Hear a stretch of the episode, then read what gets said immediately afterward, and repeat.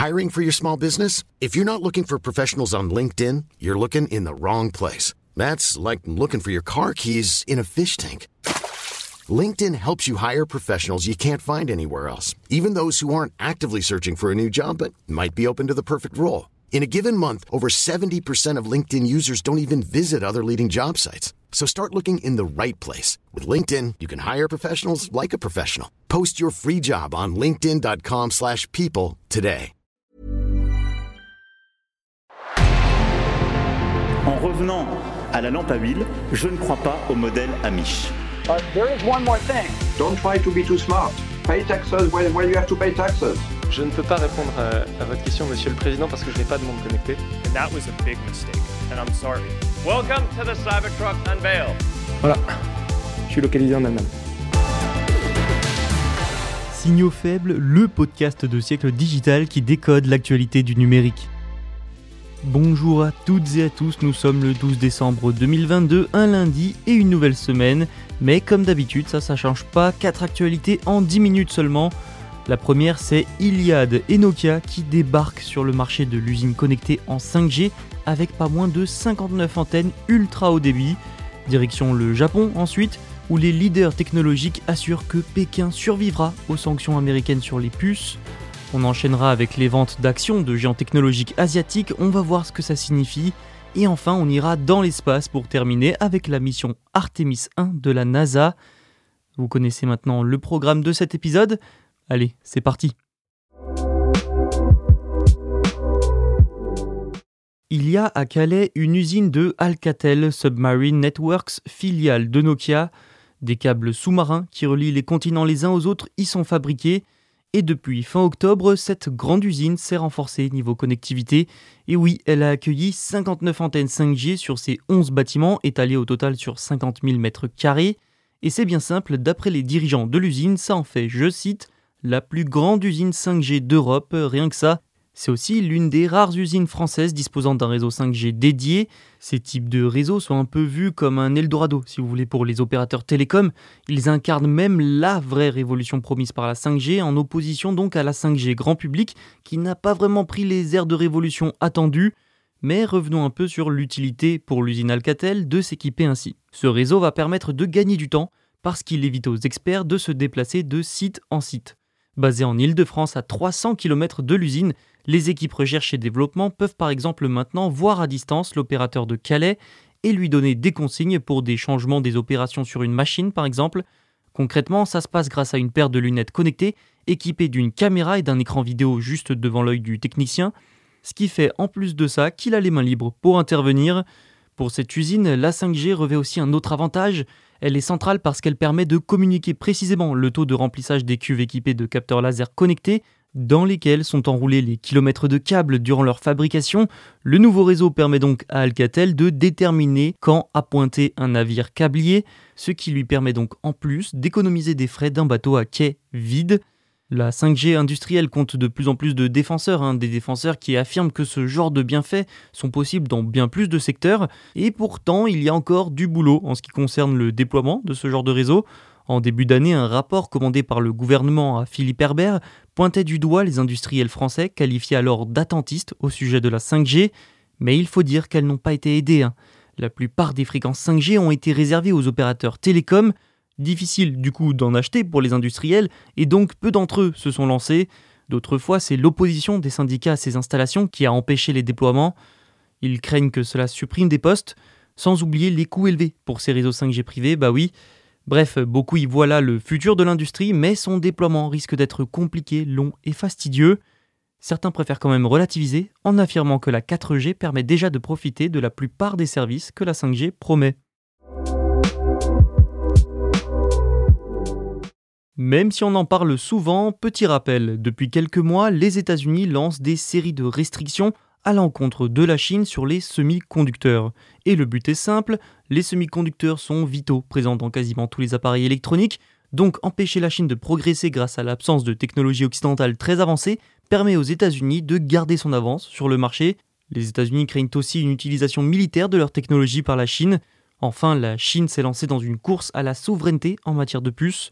Les premières conséquences ont donc commencé à pleuvoir sur les entreprises chinoises en cette fin 2022, Mais voilà que les leaders technologiques japonais préviennent que la Chine survivra aux sanctions américaines.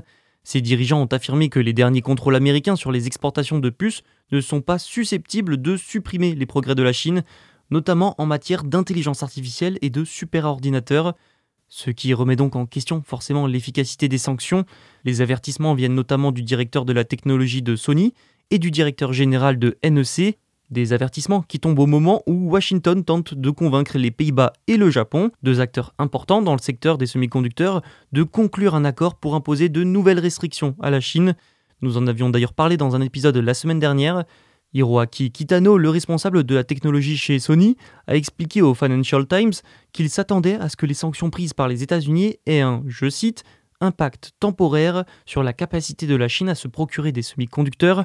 Il a aussi ajouté qu'il était tout à fait possible que sa présence mondiale dans le domaine de l'intelligence artificielle continue en fait de s'accroître. Reste à voir maintenant si ces prévisions japonaises seront bonnes.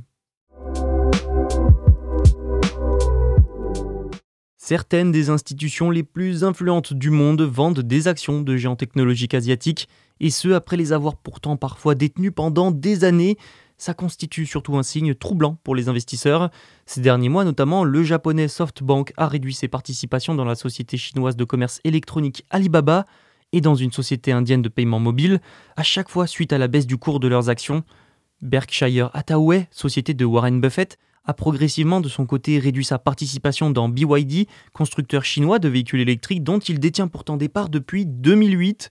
Vous le voyez, les géants sont nombreux à être confrontés à la pression de leurs actionnaires pour améliorer les rendements sous peine de vente des actions. L'encaissement de leurs investissements de longue date libère en effet des fonds pour des utilisations plus productives et offre un moyen simple d'annuler de lourdes pertes.